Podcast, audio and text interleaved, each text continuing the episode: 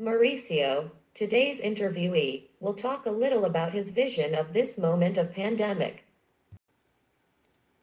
What difficulties have you been facing since the pandemic began, both in relation to your school routine and within your family? Well, since the pandemic started, I have lost a lot of focus and dedication at school. And at home, I realized that I spend the whole day on my cell phone, not wanting to do anything. Can you see positive points at this point? If yes, which ones? No, I can't. How do you think the return to the old normal will be? We'll be a word at first, but little by little everything will normalize. Do you think we will go back to the same scheme as before? Yes, but the pandemic will leave a lot of marks.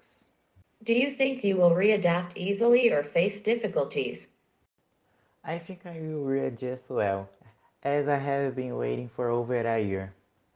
How do you think your learning has been affected?